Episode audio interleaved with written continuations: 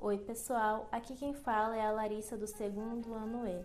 Vou falar um pouco da cultura africana no Brasil. O povo africano trouxe muitos hábitos, gostos e costumes para o nosso país. Vou começar a falar pela dança. As mais comuns no Brasil, acredito que todos já conheçam: o samba de roda e a capoeira. A capoeira, que também pode ser considerada uma arte marcial, passou a ser praticada aqui no Brasil em aproximadamente em 1520, no século XVI, e vem sendo praticada até os dias de hoje. Seguindo por essa linha de entretenimento, também temos os estilos musicais e instrumentos, são eles: o samba, trazendo alegria para o nosso carnaval, o machixe ou tango brasileiro, sendo um tipo de dança de salão, choro ou chorinho e bossa nova, que atingiu sucesso aqui no Brasil e internacionalmente em 1962.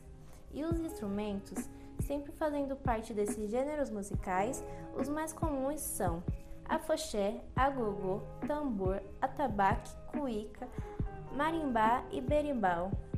Agora indo para o lado da culinária, temos um amplo cardápio de comidas. Aqui no Brasil, são conhecidas por acarajé, angu, feijoada, canjica, vatapá, cuscuz e cocadas trouxe um pouco dessa influência que os africanos teve no Brasil.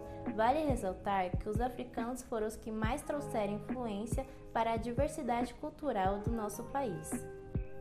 Espero que tenham gostado do podcast e aqui me despeço. Obrigada por ter ouvido.